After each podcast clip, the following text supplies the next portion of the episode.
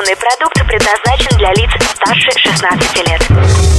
Новое вещание в ритме планеты. Хочу новости. Хочу новости. Новости культуры. Всем привет! В студии Юлия Ковалева с кратким обзором новостей шоу-бизнеса.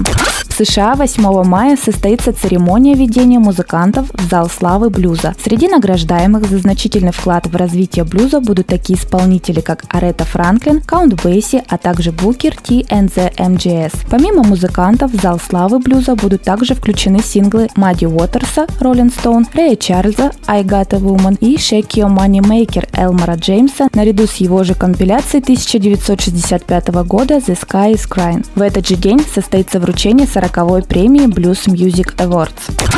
Ежегодный The Beatles Festival состоится 16 марта 2019 года в московском клубе «Театр». На протяжении шести часов на двух сценах 12 коллективов выступят и отметят важные даты в истории ливерпульской четверки. На концерте выступят ростовские музыканты Фаза МС Кензи, бразильский коллектив Magical Mystery Band, специально собранная для фестиваля группа Zebra Band и многие другие. В этом году международный Beatles Fest пройдет в 14 раз.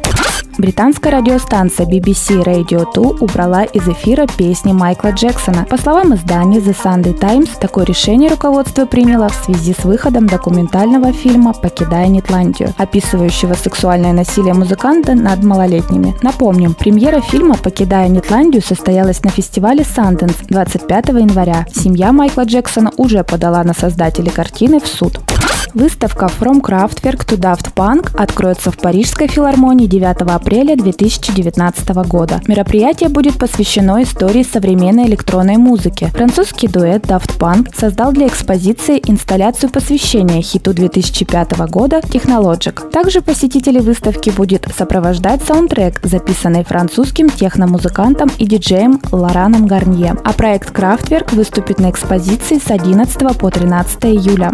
Самый первый стриминговый сервис Spotify, позволяющий бесплатно слушать музыку онлайн, может появиться в России. Так, 3 марта 2019 года в приложении появились разделы на русском языке. На данный момент жителям России приходится пользоваться сервисом обходными путями, менять страну проживания через VPN или пиратские программы. Напомним, что в 2015 году руководство сервиса Spotify уже пыталось запустить приложение в России, но из-за экономического кризиса проект пришлось закрыть.